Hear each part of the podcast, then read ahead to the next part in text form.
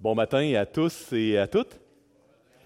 C'est euh, un plaisir, euh, comme d'habitude, d'être avec vous euh, ce matin pour enseigner hein, la parole de Dieu.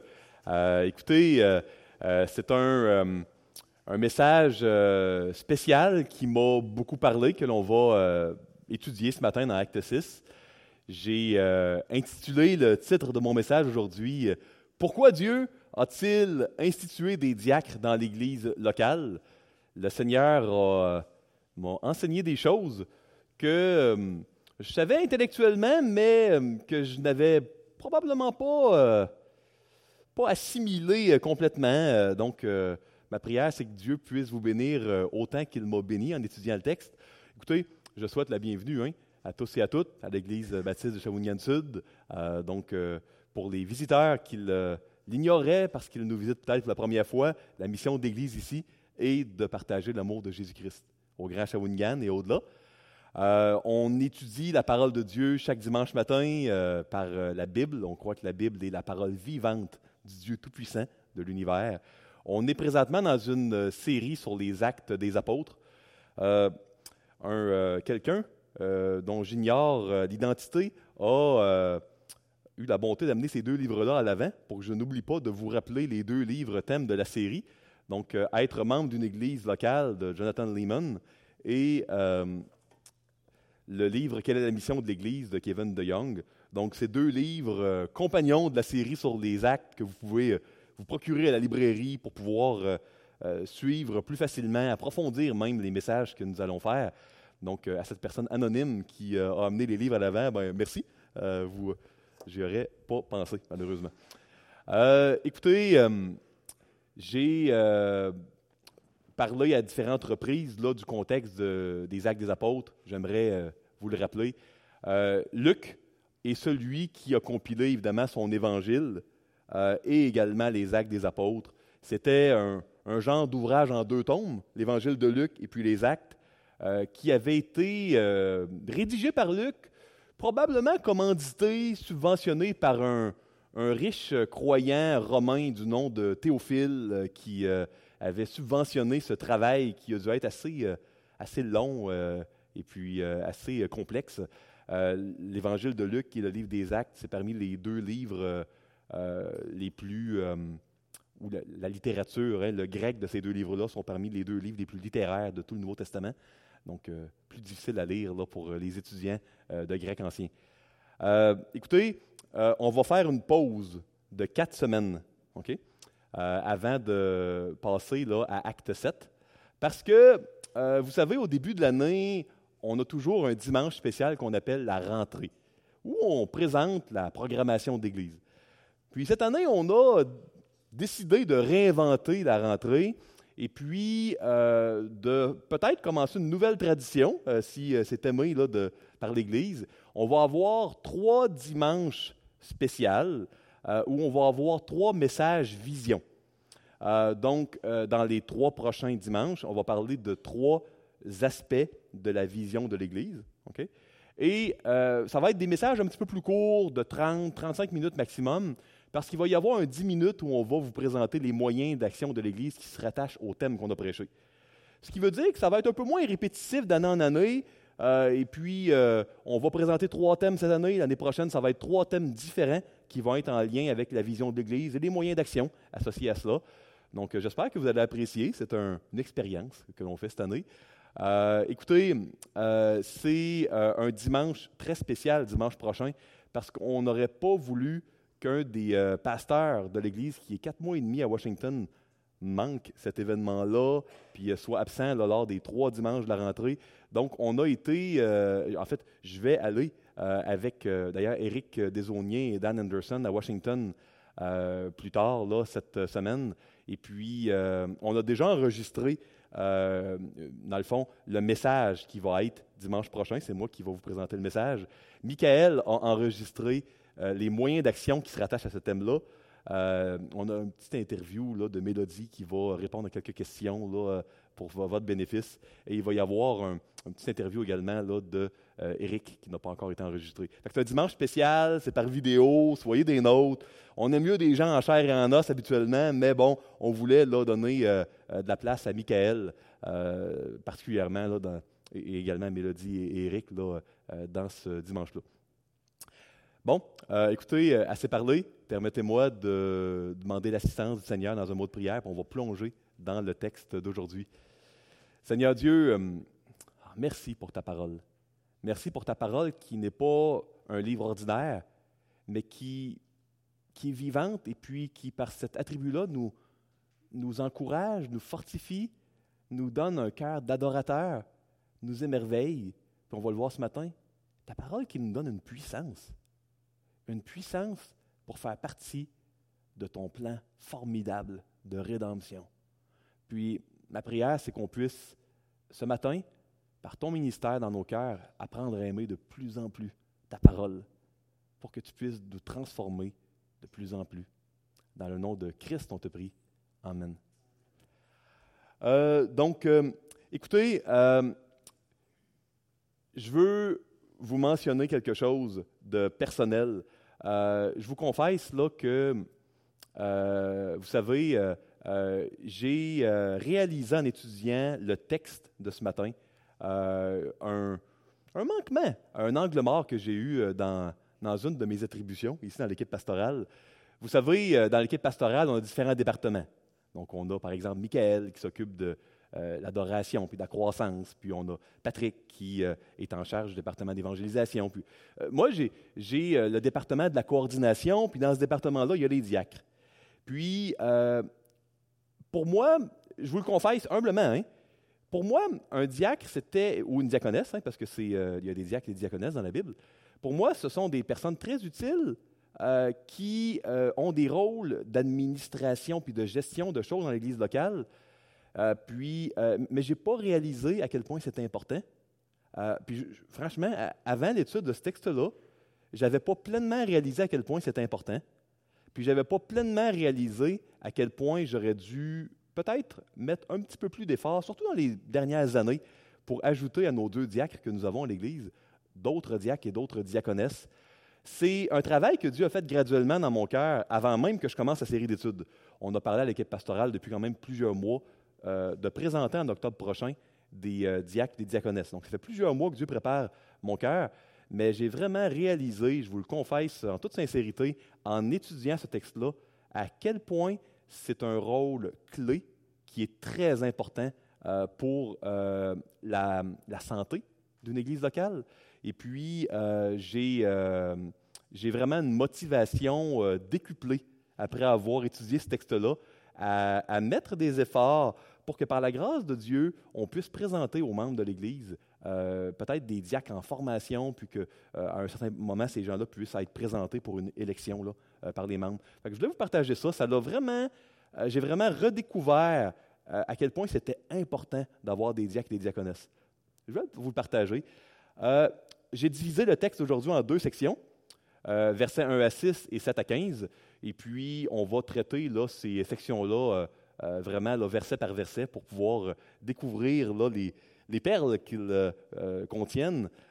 donc, verset 1 à 6, j'ai intitulé cette section-là Problème, méfiance et soupçon dans l'Église. Trois petits points. La solution de Dieu est d'avoir des diacres. Euh, verset 1. Tournez avec moi dans Acte 6, versets 1 à 6. En ce temps-là, le nombre des disciples augmentait. Les Hellénistes murmurèrent contre les Hébreux parce que leurs veuves étaient négligées dans la distribution qui se faisait chaque jour. Je vais venir sur tout ça dans les. Euh, les douze convoquèrent la multitude des disciples et dirent Il n'est pas convenable que nous laissions la parole de Dieu pour servir aux tables. C'est pourquoi Frères, choisissez parmi vous sept hommes de qui l'on rende un bon témoignage, qui soient pleins d'Esprit Saint et de sagesse, et que nous chargerons de cet emploi. Et nous, nous continuerons à nous appliquer à la prière et au ministère de la parole. Cette proposition plut à l'Assemblée. Euh, L'Assemblée, l'Ecclésia, l'Église. Euh, ils élurent Étienne, homme plein de foi et d'Esprit Saint, Philippe, Procor, Nicanor, Timon, Parménas et Nicolas, prosélytes d'Antioche. Ils les présentèrent aux apôtres qui, après avoir prié, leur imposèrent les mains. Beaucoup de choses euh, à dire dans ce passage-là. Premièrement, pourquoi les disciples augmentaient? Souvenez-vous, on a eu des, euh, une prédication là, de Pierre qui a amené des milliers de personnes à se convertir. puis ça continuait, les miracles se faisaient dans Jérusalem. maintenant, c'est quoi ça, un helléniste? Et puis, c'est, un hébreu, c'est quoi? Bon, on, se doute que c'est. Euh, les Hébreux, on, sait que c'est des membres du peuple d'Israël, ça c'est moins, moins, pire, mais les Hébreux et les Hellénistes euh, qui murmurent, puis là, les veuves, qu'est-ce que les veuves viennent faire là-dedans? Les veuves de, qui? De quoi? Une distribution de nourriture chaque jour. Honnêtement, à ce point-ci, euh, il convient de peut-être faire un petit résumé pour savoir qu'est-ce qui se passe ici. les Hellénistes, c'était les Juifs qui avaient été dispersés un peu partout dans l'Empire romain. Parce que euh, avant même la naissance de Jésus, euh, la Judée hein, avait été conquise par euh, le général Pompée, un des généraux romains d'époque.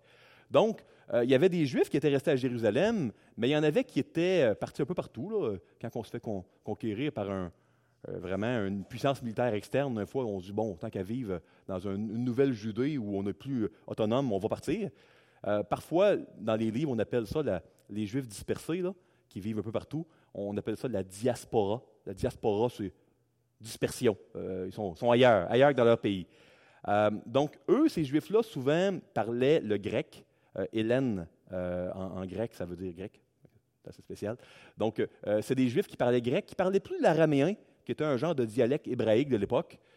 donc, il y avait comme deux types de personnes dans l'Église. Dans la nouvelle Église primitive, la première Église locale, il y avait une partie de l'Église que c'était des gens qui venaient de partout ailleurs. Ils avaient été à Jérusalem pour la Pâque, ils s'étaient convertis, puis là, vous souvenez-vous, là, tout le monde mettait leurs biens en commun, vendait les champs, et puis pour euh, prendre soin de vraiment les uns les autres, là, parce que quand tu es en visite euh, pour un mois à Jérusalem, puis là, tu veux rester une couple d'années, ben, ça, prend, euh, ça prend de la nourriture, etc. donc, on avait des, des qui, eux, parlaient le grec, pas beaucoup d'hébreux, pas beaucoup d'araméens, puis on avait les, les hébreux qui, eux, parlaient en araméen. Puis là, il y avait vraiment un clash parce qu'il y avait un grand nombre de, veuves Hein, on n'avait pas d'aide sociale, il n'y avait pas de régime euh, des rentes là, euh, du Québec pour la retraite, il n'y avait pas de. Euh, donc, à cette époque-là, plusieurs veuves qui avaient peut-être, dans le fond, pas d'enfants pour les aider, puis bon, étant veuves, n'avaient plus de mari pour subvenir à leurs besoins, allaient finir leur jour à Jérusalem.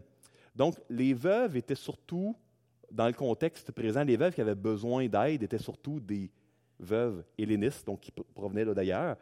Et puis, euh, bon, euh, ce qui se produisait, c'est qu'il euh, y avait une distribution chaque jour de nourriture pour aider tout le monde. Hein. Dans l'idée de mettre tout en commun puis de s'entraider, il y avait une distribution. Puis là, les apôtres n'étaient pas des hellénistes. Hein. Les apôtres étaient des Hébreux, des locaux de Jérusalem. ils vivaient à Jérusalem. Donc, là, ça murmurait, puis il y avait une méfiance qui disait les apôtres. Jésus les a peut-être bien choisis, là, les, Bon, euh, les pasteurs d'église, ça étaient les pasteurs d'église, les apôtres, c'était dans la première église.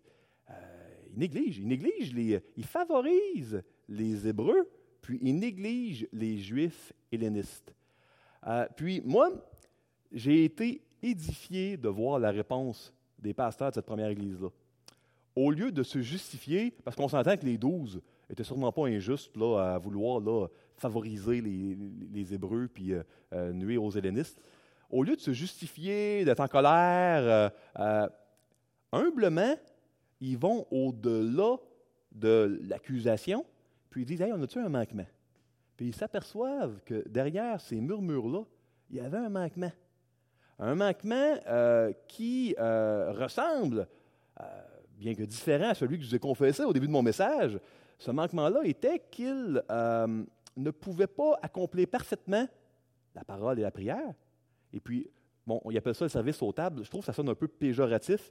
Euh, mais écoutez, un ministère d'entraide là, qui amène des gens à survivre, c'est loin d'être négligeable, c'est loin d'être un ministère de deuxième ordre. C'est un ministère de miséricorde, euh, où l'Évangile était vraiment là, démontré, ce ministère-là de distribution. Donc, euh, les gens pouvaient survivre à cause de ça, parce qu'il n'y avait pas de programmes gouvernementaux. mais faire les deux, gérer la distribution, puis bien le faire pour qu'effectivement, il n'y ait pas de négligence, qu'il n'y ait pas des groupes qui euh, négligent. Puis derrière, parfois, euh, des critiques ou de la médisance, parfois un peu de vérité. puis c'est important de toujours rester humble, qu'on soit pasteur ou pas, quand on reçoit une critique pour aller au-delà, des fois, de l'aspect négatif qu'on peut ressentir ou injuste, puis dire Hey, y a-t-il un manquement derrière tout ça? Puis c'est ce que les, premiers pasteurs ont fait. Ils ont été au-delà de la critique, dire Hey, vous êtes injuste. Puis ils ont dit Hey, on a un problème. On n'est pas capable de bien gérer les deux. Et puis, c'est là qu'il y a eu l'institution des diacres. Euh, diacre qui euh, provient du verbe grec là, euh, diaconéo, hein, ça se ressemble, mais diacre, diaconéo, euh, c'est le verbe servir. C'est le verbe servir, puis c'est le service de Dieu. un peu comme dans l'Ancien Testament, on avait plusieurs classes de Lévites. il y avait des sacrificateurs, les fils d'Aaron qui étaient un peu comme les pasteurs, ils enseignaient la parole, faisaient les sacrifices. Mais tu avais d'autres classes de Lévites, si vous allez dans le Lévitique, dans le Deutéronome, qui, eux, c'était l'entretien, l'entretien du tabernacle, du temple, il y en avait pour la musique. Donc, il y avait plusieurs classes. Et puis, euh, là, on a euh, un peu les Lévites 2.0. Euh, écoutez, on a les apôtres, les pasteurs qui enseignent la parole, qui, doivent prier beaucoup pour dépendre beaucoup de Dieu, pour influencer l'Église à dépendre de Dieu. mais qui, qui s'occupe du fonctionnement clé? Ben, les apôtres ont dit, les pasteurs, choisissez cet homme remplis de sagesse et d'Esprit Saint. Donc, des gens, là, pas des, gens qui vont être des bons administrateurs, qui vont faire de l'administration. Il a pas nommé des administrateurs, euh, des gestionnaires. Non, non. Vraiment, on résume dans un mot, des gens remplis d'Esprit Saint et de sagesse. C'est ça qu'on avait besoin. Est-ce que c'est les meilleurs euh, en ville pour euh, la distribution et les mathématiques? Peut-être que oui, peut-être que non. Donnez-nous des gens remplis d'Esprit Saint. Parce que c'est ça que ça prend dans un ministère de leadership à l'Église. Et puis, vous savez, oui, un diacre, le mot même veut dire serviteur, mais c'est un leadership qu'il exerçait à l'Église pour que euh, les apôtres puissent se dédier pleinement à la prière et à la, évidemment au ministère de la parole. Donc, on voit cela ici au verset 2. donc, vraiment, avertissement ici, ne comprenez pas l'expression service aux tables comme étant là, une expression péjorative ou un ministère de deuxième ordre, c'est le ministère de la miséricorde. donner la grâce de Dieu là, aux gens qui en ont besoin. C'est le fonctionnement de l'Église pour qu'elle soit en santé. Euh, et puis, écoutez, euh, c'est intéressant de voir euh, au verset 5 que l'élection des sept hommes semble être des hommes qui sont des hellénistes. Parce que les noms des sept personnes qui sont données là, puis peut-être vous avez dit, hey, pourquoi ils nous nomment ça dans la Bible? J'avais-tu besoin de savoir que c'était Parménas, puis Timon, puis tout ça? Ben, c'est intéressant parce que, alors que c'est un peu abstrait pour nous, pour le lecteur original qui lisait le, livre des Actes, il disait, hey, aïe, ils ont élu les hellénistes.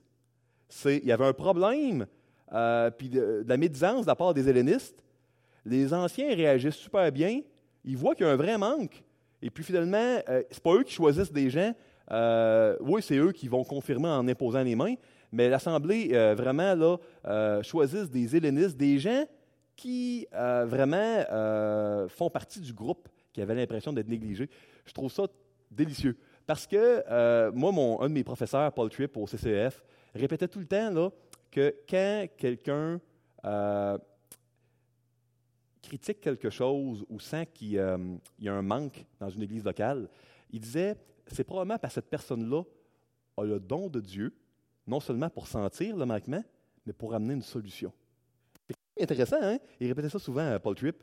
Et puis, euh, je crois que c'est vrai. Je crois que c'est ce qu'ils ont fait ici. Les gens qui ont ressenti le plus durement le manquement, c'était les gens les mieux placés pour être une partie de la solution. Euh, maintenant, on voit qu'il y a une élection. Donc, encore ici intéressant, on voit qu'il y a un partage vraiment dans l'autorité euh, dans une église locale. déjà dans l'église primitive, la première église locale, on voit que c'était gouverné à la fois par les pasteurs, mais il y avait quand même euh, une élection ici des diacres. Euh, hein, les gens de l'Église participaient euh, au, leadership, donc il y avait une balance. Puis là, on va voir que les diacres vont également participer aux décisions. Donc, il y a vraiment un équilibre dans la manière dont une Église locale est dirigée par Dieu. Hein. C'est Dieu qui est la tête de son Église. On voit qu'une euh, fois qu'ils sont élus, les apôtres confirment vraiment en priant, en imposant les mains. Pourquoi mettre les mains sur eux? Euh, ceux qui sont plus étrangers dans l'Ancien Testament ne le savent peut-être pas, mais l'imposition des mains dans l'Ancien Testament était vraiment une gestuelle très, très commune. puis, par exemple, quand on voulait donner la bénédiction de Dieu et l'approbation à, quelqu'un pour une tâche, on imposait les mains et on priait. Et puis, on, demandait à Dieu vraiment de remplir de grâce le ministère de la personne. Il y avait également imposition des mains lors du système de sacrifice dans le Testament. Euh, donc ça, c'est ce qui s'est produit dans euh, les versets 1 à 6. Maintenant, ce qui est très intéressant, regardons les résultats que ça a eu. Allons au verset 7. Ah, ici, intéressant. Euh, j'avais mis un, schéma parce que ici, ils disent le ministère de la parole. Hein. on doit avoir des, des diacres, sept hommes remplis de l'Esprit Saint pour que le fonctionnement de l'Église puisse être géré, pour que les, pasteurs puissent se dédier vraiment à prier, prier, étudier la parole, le ministère de la parole. C'est quoi le ministère de la parole? Le ministère de la parole, c'est pas juste ici le dimanche matin. Ça ne veut pas dire qu'un pasteur doit passer toute la semaine uniquement à préparer son message, puis à prier. Puis, non, non, le ministère de la parole, c'est beaucoup plus large euh, qu'enseigner ici le dimanche matin. Euh, j'ai mis un, schéma ici.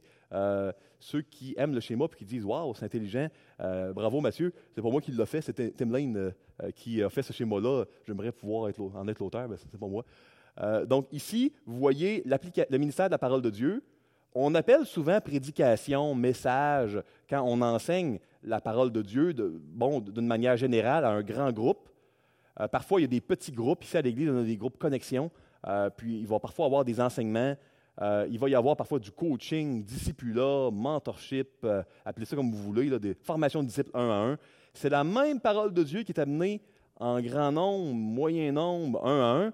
Puis parfois, au lieu de parler de la parole de Dieu euh, l'exposé à la doctrine là, générale, on veut parler d'un problème très précis. Par exemple, on veut enseigner des enseignements qui touchent à une problématique précise, peut-être. on veut enseigner vraiment ce que les Écritures euh, disent pour le combat qu'un croyant, une croyante peut vivre avec l'alcoolisme, ou euh, peut-être un combat qu'une croyante, un croyant peut avoir avec les troubles alimentaires ou avec euh, l'image de soi. Bien, ça, on est dans des applications. puis j'aime moins ici l'aspect de normaux sévères. Pour moi, tout péché, tout combat est, normal. Mais si c'était moi qui pouvais modifier le schéma, j'imagine que je pourrais le faire, je parlerais d'applications générales et d'applications ici spécifiques. Bon, on a des conférences parfois sur un thème. Euh, on a des groupes de support, euh, des groupes rédemption, et on peut avoir du counseling biblique, donc un à un adressé, non pas former, euh, faire de la formation de disciples sur tous les thèmes, mais adresser une, une application spécifique de la parole. Donc, le ministère de la parole auquel les pasteurs doivent se dédier, c'est très large. Ce n'est pas, c'est tout ce qui concerne l'enseignement de la parole. Puis, vous savez, enseigner ici là, à des groupes, là, c'est pas juste pour des croyants. On va le voir dans quelques instants enseigner la parole, euh, autant pour des applications générales que spécifiques, c'est vraiment là pour tous les gens qui veulent bénéficier de cet enseignement-là. Un groupe euh, où la parole, on enseigne des données au niveau de notre image de, soi, au niveau d'un combat contre l'alcoolisme, c'est pour les croyants comme les non-croyants qui euh, sont intéressés à joindre à ce groupe-là. C'est ce qui se faisait dans l'Église primitive. Voyons maintenant ce qui s'est produit. Verset 7. La parole de Dieu se répandait de plus en plus. Le nombre des disciples augmentait beaucoup à Jérusalem. Et une grande foule de sacrificateurs obéissaient à la loi. Écoutez, quand même spécial, hein? Une fois qu'ils ont nommé des diacres, euh, il y a eu un boom de croissance. J'espère que c'est ce qui va se passer ici à l'Église, euh, mais évidemment, je ne suis pas en train de dire que c'est nécessairement ce qui se passe toujours, parce que Dieu a ses plans, euh, puis parfois euh, on ne doit pas voir simplement cause à effet. Vous savez, Jésus-Christ avait un très bon leadership, même si tous ses disciples l'ont abandonné à la fin, puis qu'il a été crucifié sur une croix. Ce n'était pas parce qu'il y a eu un mauvais leadership que tous ses disciples l'ont abandonné. Donc, ce n'est pas nécessairement parce qu'une Église n'est pas en santé qu'il peut avoir une période où il n'y a pas de croissance, mais nécessairement, euh, si on veut que Dieu amène la croissance, ben, il faut faire ce qu'on a à faire. Puis ici, en faisant ce qu'il y avait à faire, en nommant des diacres, les anciens se sont mis à prier davantage. Ce n'est pas clairement stipulé dans le texte, mais c'est sous-entendu. Ils ont pu enseigner, s'adonner au ministère de la parole davantage. Il y a eu un effet, hein? Il y a eu un effet clair et net ici. Euh, donc, euh, le nombre des disciples a augmenté, l'Église a grandi d'une manière numérique assez grande. Puis, il y a même des, euh, des sacrificateurs, des Lévites du Temple qui se sont convertis, puis qui sont mis à obéir à la foi chrétienne. Quand même formidable, hein? Ça a été l'effet d'amener cette correction-là que les pasteurs puissent déléguer le leadership au niveau de ministères clés de l'Église pour qu'ils puissent prier davantage et s'adonner davantage au ministère de l'Église. Étienne, l'un de ces sept hommes-là, rempli de sagesse et d'Esprit Saint, loin d'être un gestionnaire ou un administrateur, euh, il était rempli un plein de grâce et de puissance, verset 8, faisait des prodiges et de grands miracles euh, parmi le peuple. Euh, quelques membres de la synagogue dite des affranchis, de celle des Cyrénéens et de celle des Alexandrins, avec des Juifs de Sicilie et d'Asie, se mirent à discuter avec lui. Mais ils ne pouvaient résister à la sagesse et à l'esprit par lequel il parlait. 11. Alors ils subordonnèrent des hommes, subordonnèrent des hommes qui dirent nous l'avons entendu proférer des paroles blasphématoires contre Moïse et contre Dieu. 12. Ils émurent le peuple, les anciens et les scribes, et, se jetant sur lui, ils le saisirent et l'amenèrent au Sanhédrin. 13. Ils produisirent de faux témoins qui dirent Cet homme ne cesse de proférer des paroles contre le lieu saint et contre la loi. Car nous l'avons entendu dire que Jésus, ce Nazaréen, détruira ce lieu et changera les coutumes que Moïse nous a données. Euh, et 15 tous ceux qui siégeaient au Sanhédrin ayant fixé les regards sur Étienne. Son visage leur parut comme celui d'un ange. Bon, euh, je donne quelques commentaires. Euh, quand vous voyez au verset 8 euh, Étienne qui fait des prodiges, on voit que la parole de Dieu, là, au-delà de son ministère, vraiment là, clé de leadership dans l'Église pour qu'il puisse s'occuper des ministères de distribution. Il annonce la parole de Dieu, il évangélise. Puis c'est un des premiers diacres qui a été euh, également le premier martyr.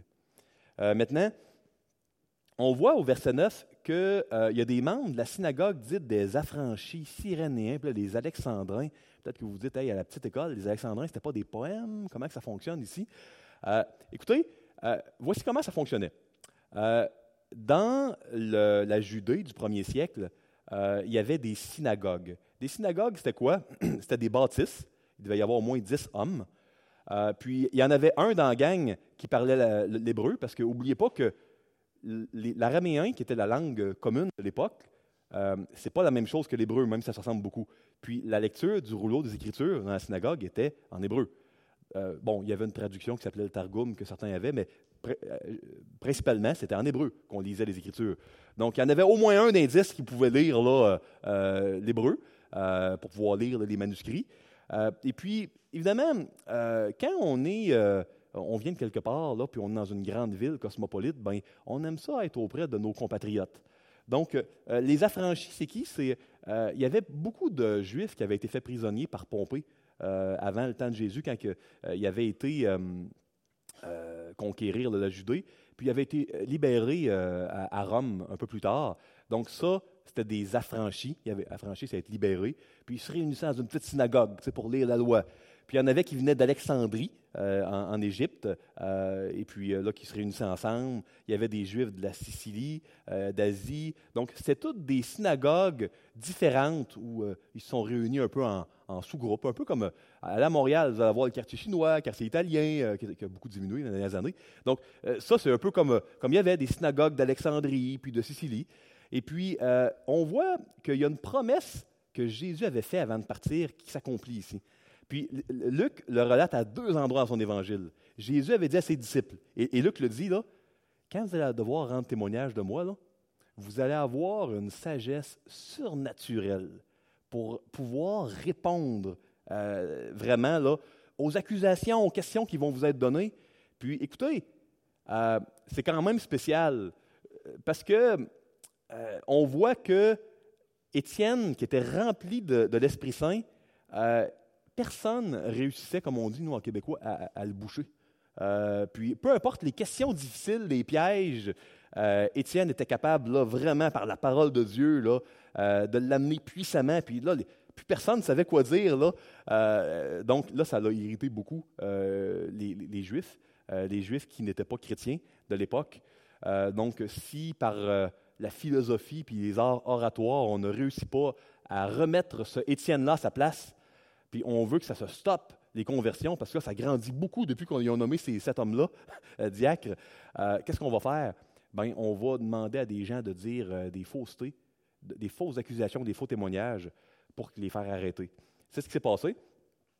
Donc, on voit que l'accusation était des blasphèmes contre Moïse et contre Dieu. Bon, euh, le tribunal criminel appartenait aux Romains. Euh, le Sanhédrin, le tribunal juif de l'époque, pouvait juger uniquement des causes civiles et des causes religieuses.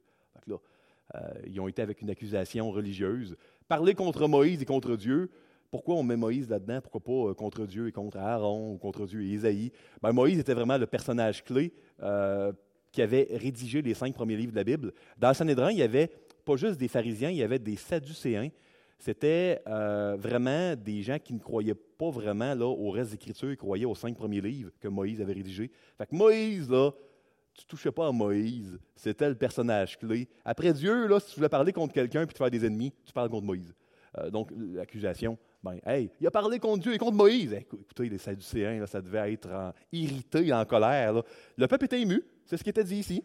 Euh, et puis là, écoutez, les gens se sont jetés sur lui, ils l'ont saisi, pas de misère à le croire. Ils l'ont amené au Sanhédrin devant ce conseil-là, euh, qui était euh, composé d'un certain nombre de leaders pharisiens qui croyaient à tout l'Ancien Testament et sadducéens, aux cinq premiers livres principalement. Il y a des faux témoins. Et puis là, ils ont pris des paroles de Jésus authentiques, puis ils les ont mélangées. Vous vous souvenez, Jésus avait dit Mon corps, c'est le temple. puis le temple, il va être détruit, Hein, puis en trois jours, je vais leur bâtir. Il parlait de la mort et de la résurrection. Euh, écoutez, ils n'ont pas laissé vraiment le temps de, demander des, questions avant de l'arrêter. Hein. Euh, OK, il y a des paroles qui pourraient fitter les faux témoignages. Parfait, c'est encore mieux. Euh, on va réussir là à, l'arrêter, puis on va le voir malheureusement en acte 7, à, le faire tuer. Ça, c'est assez, assez grave. et puis, on, on, voit là, au verset 15, quelque chose d'assez spécial. Au verset 15, on voit que une fois qu'il a été arrêté, Étienne, puis que tout le monde était euh, devant, euh, euh, devant lui dans le Sanhédrin, il y avait le visage comme celui d'un ange. Puis ça m'a quand même surpris. C'est, me c'est, assez spécial, ça, qu'on décrit que devant le Sanhédrin même, il y avait un visage comme un ange. Je me suis dit, est-ce que c'est qu'il y avait une paix spéciale? Est-ce que c'est un visage qui rayonnait comme Moïse? Et puis, j'ai regardé dans la Bible pour voir s'il y avait un autre exemple, parce que souvent, les détails qui sont relatés et consignés dans le Nouveau Testament sont très spécifiques. Souvent, euh, les premiers chrétiens qui avaient une immense connaissance de l'Ancien euh, mettent des détails qui sont en lien avec des éléments de l'Ancien, puis quand on, fait le lien, ça nous aide à mieux comprendre. Je me suis dit, est-ce que ça s'est déjà produit? Puis j'ai regardé, puis, visage d'un ange, euh, je me suis dit, non, qu'est-ce qui se rapproche de plus de ça? Puis je me suis aperçu que, OK, peut-être que dans Daniel 3, quand, euh, encore là, tu as des croyants dans un pays, dans un pays euh, étranger qui, pour leur foi, veulent être punis, euh, là, on dit que dans la fournaise ardente, quand que Nebuchadnezzar les jette là, Shadrach, Meshach et Abednego, il y a une quatrième personne qui euh, a la figure euh, d'un des fils de Dieu. Je me suis dit, ah, je vais aller voir dans l'original euh, quel mot qui est utilisé. Puis dans la Septante, qui était l'Ancien Testament que plusieurs utilisaient, les hellénistes, c'est effectivement qui était semblable à un ange et non pas un fils de Dieu. C'est le seul endroit dans tout l'Ancien Testament où on a une situation similaire. je suis pas en train de vous dire qu'il y a un lien ici, mais je trouve ça intéressant de voir quand même que la présence de, la présence vraiment intime de Dieu euh, qui était avec Étienne, euh, l'a à être solide, l'a amené à être ferme, l'a amené à être rayonnant, peu importe à quoi ça pouvait ressembler. Le texte ne nous le dit pas, on n'ira pas au-delà du texte, en face de l'oppression. Euh, un peu comme les trois amis de Daniel qui avaient été dans une fournaise bien des centaines d'années avant, sont restés fermes et puis ont eu carrément un, un, ange ou une préincarnation de Jésus. Les deux possibilités sont là, dans la fournaise avec lui. Euh, maintenant, euh, à ce point-ci, avant d'aller à la conclusion, j'aimerais euh, inviter les personnes que j'ai désignées à s'avancer pour distribuer le pain. On va célébrer ensemble ce matin le repas du Seigneur. puis, vous savez, je l'ai mis à l'écran, on célèbre le repas du Seigneur parce qu'on veut célébrer le corps de Jésus qui a été donné pour nous, le sang de Jésus qui a été versé pour nous. Puis, vous savez, le christianisme, c'est pour tous ceux qui croient que leur vie ici-bas sur Terre, leur existence, c'est pour quelque chose de plus que de juste manger, boire, chercher à avoir du bon temps, accomplir quelque chose durant sa vie ici-bas. Pour ceux qui croient que Dieu nous donne la vie, que Dieu existe, qu'il nous donne la vie, pour quelque chose de plus que de vivre pour nous-mêmes. C'est à vous que le repas du Seigneur s'adresse. Donc, j'invite tous les gens qui sont membres en, bonne, en règle dans une église locale, qui ont été baptisés, euh, à, prendre euh, le pain puis euh, le, jus de raisin. et puis, pour ceux ici qui ne sont pas croyants, puis qui sont un peu incertains de ce que ça peut signifier, ce cérémonial-là, je vous invite à laisser passer vraiment les éléments, le pain et le jus de raisin, pas pour vous rendre mal à l'aise, surtout pas parce qu'on vous juge. au contraire, vous savez, on veut que vous soyez fidèles à vos convictions, puis prendre le repas du Seigneur c'est en le prenant reconnaître euh, qu'on est mort avec Christ et qu'on est ressuscité avec Christ et puis qu'on fait partie de sa nouvelle création. Puis moi, je prie de tout mon cœur pour que chaque personne dans cette salle puisse un jour célébrer le repas du Seigneur avec nous et puis avoir reconnu qu'ils sont morts avec Christ, qu'ils sont ressuscités avec Christ. Donc, loin de vous juger, euh, les gens qui prennent le repas du Seigneur sont des gens qui ont réalisé euh, qu'on est très imparfait en nous-mêmes et qu'on a besoin d'un sauveur. Donc, euh, j'invite ceux qui ne sont pas baptisés membres d'une église, en bonne et due forme, à laisser passer les petits verres et puis les craquelins, mais pas parce qu'on vous juge.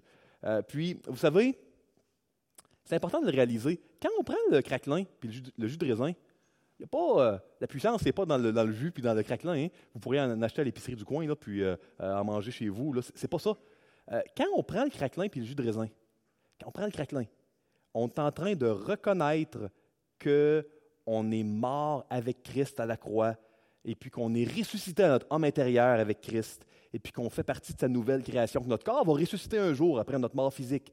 Quand on prend le jus de raisin, on reconnaît que le sang qui a été versé de Jésus, là, nous a fait entrer dans la nouvelle alliance, puis que Christ est uni à nous pour toujours. On est scellé du Saint-Esprit, peu importe ce que, ce que l'on ressent, peu importe nos péchés, nos manquements, nos fautes.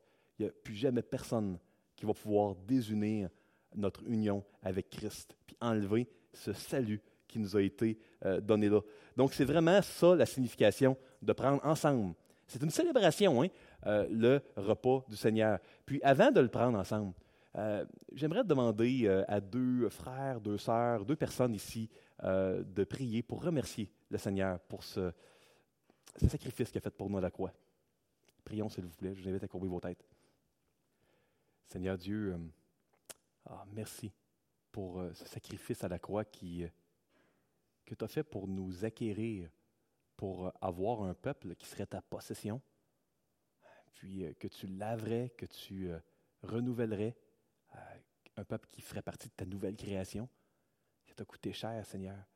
je te remercie d'avoir payé le prix, de l'avoir fait avec joie, puis de ne pas l'avoir regretté même après. Un amour comme ça, Seigneur, c'est incompréhensible pour nous. Mais la seule réponse qu'on peut faire, c'est de te dire merci, puis t'adorer, puis te dire qu'on t'aime. Pas comme tu nous as aimés, mais de dire qu'on t'aime, puis qu'on veut t'aimer de plus en plus. Amen. Vous savez, euh, je vous invite à prendre ce jus de raisin, euh, symbole de la nouvelle alliance, et à prendre le pain, symbole du sacrifice que Christ a eu pour nous.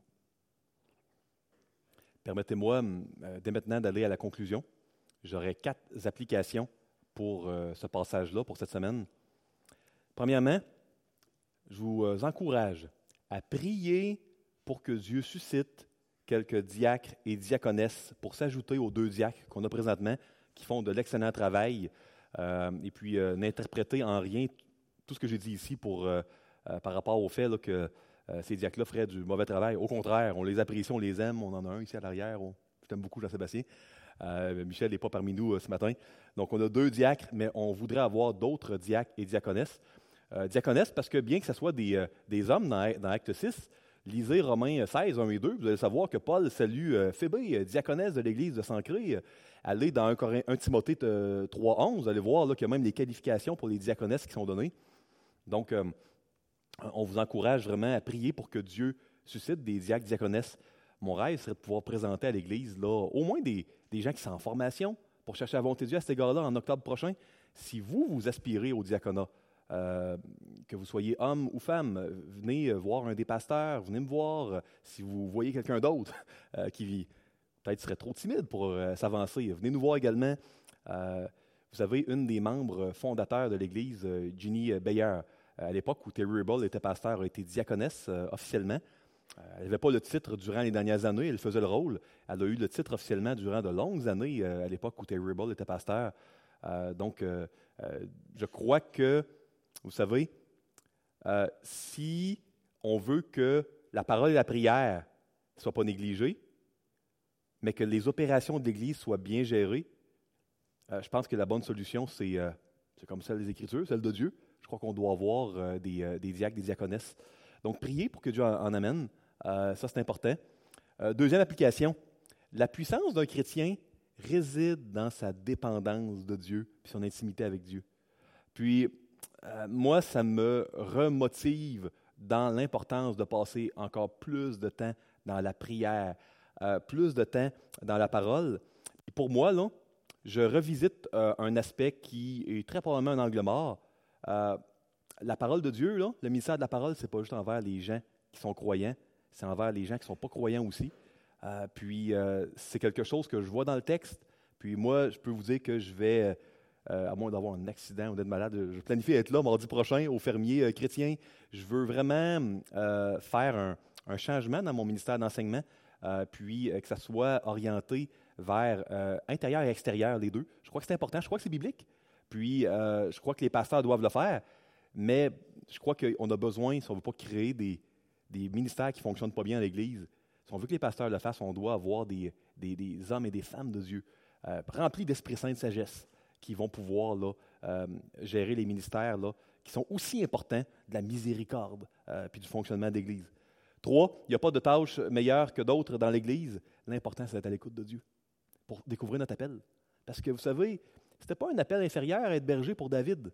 On a des saisons dans une vie, puis Dieu a un appel pour chaque saison de notre vie, on doit être à l'écoute de Dieu. Ce n'est pas tout le temps la logique humaine qui détermine qu'est-ce que Dieu veut pour nous. Quatre, retenez bien ça, puis ça, là, ça va aller vraiment avec la prochaine euh, prédication euh, dans un mois, parce qu'on a une série de trois prêches de la rentrée, quand des boulots. Euh, mais quatre, quand l'Église avance, quand l'Église est en mouvement, il y a opposition, puis il y a difficulté, mais la victoire finale a déjà été acquise par Jésus-Christ. Il ne faut jamais l'oublier. On le voit dans les actes. Que Dieu vous bénisse tous et toutes cette semaine, puis qu'il vous rappelle à quel point la, le sacrifice de Christ a un impact non seulement dans le présent, mais au niveau de la victoire finale auquel on va participer. Amen.